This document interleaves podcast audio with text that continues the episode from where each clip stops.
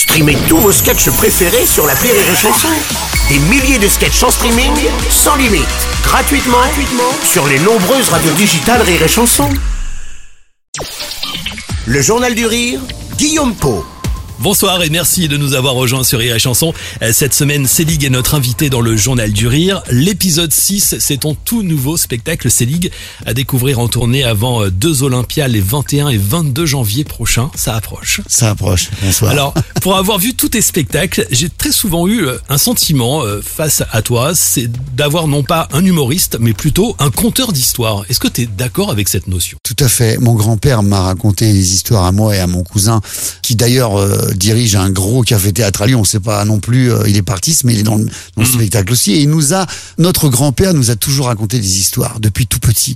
C'est-à-dire que des histoires absolument saugrenues où on allait dans une forêt. Il nous disait que ici, il y a 100 ans, avait eu lieu le, la, la grande réunion des nains de la forêt avec les fées, etc. Enfin bon, et on a grandi avec ces histoires et tout. Donc je suis devenu un raconteur d'histoires. Alors après, moi, j'aimais faire rire beaucoup et j'ai greffé du rire. Mais effectivement, je raconte des histoires parce que je crois que depuis la nuit des temps, tout le monde aime qu'on raconte des histoires, des histoires d'horreur, des histoires de fantômes, des histoires drôles, Ouais. des histoires. Je pense que l'être humain aime qu'on lui raconte des histoires. J'ai noté aussi dans tes spectacles, on ne parle jamais de politique, euh, ni de religion, ni de sexe, mais de la vie, euh, de la vraie vie d'ailleurs, du quotidien des Français. C'est plus inspirant aussi pour toi? Ouais, c'est plus inspirant. Et puis alors, j'ai- évidemment mes opinions politiques, mais je les garde pour moi euh, personnellement, pour l'homme l'homme privé.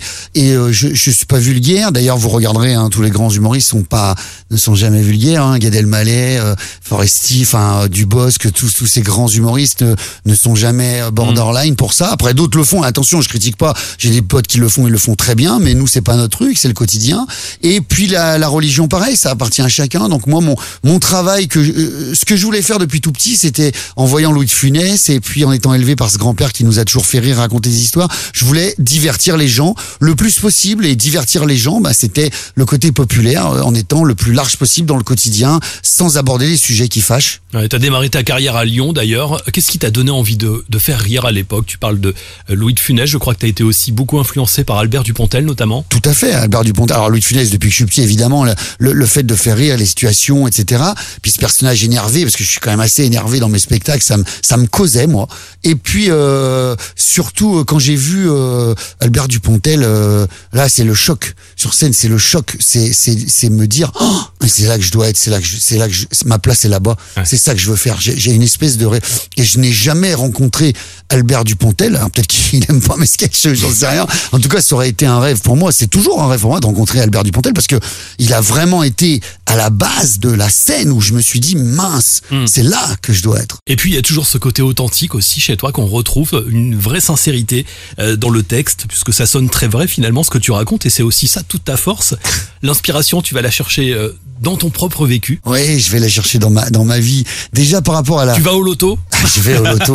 Alors ça fait un moment que j'en ai pas fait, mais avant j'en ai fait quand même. C'est assez fabuleux. Je vais au loto, je vais dans les vides greniers, je vais dans les les les, euh, les farfouilles, les brocantes. Je, je fais tout ça. Ouais. Vraiment, je vais dans des des rassemblements de de danse, de, de- plein de choses. Je fais plein de choses parce que je fais partie. Je suis un contemporain. Je fais partie de mon monde et et mon monde c'est ça. C'est chacun a son propre monde, mais moi je puise ça dans ma propre expérience parce que je l'ai vécu. Donc je peux le raconter. Je peux pas aller faire un sketch sur un avocat. Je sais pas. Ouais. Je suis jamais allé dans un tribunal, j'ai jamais vu travailler un avocat, je ne sais pas, je vais pas faire un sketch là-dessus. Donc il faut que je vive la situation, ou moi, ou par procuration, mais très proche de la situation. Des situations de notre quotidien retrouvées dans l'épisode 6, ton nouveau spectacle. Célig, on va se retrouver demain euh, sur Rire et Chanson pour la suite de cette semaine spéciale qui t'est consacrée dans le Journal du Rire. Rendez-vous à 17h et puis on se quitte évidemment avec l'un de tes meilleurs sketchs.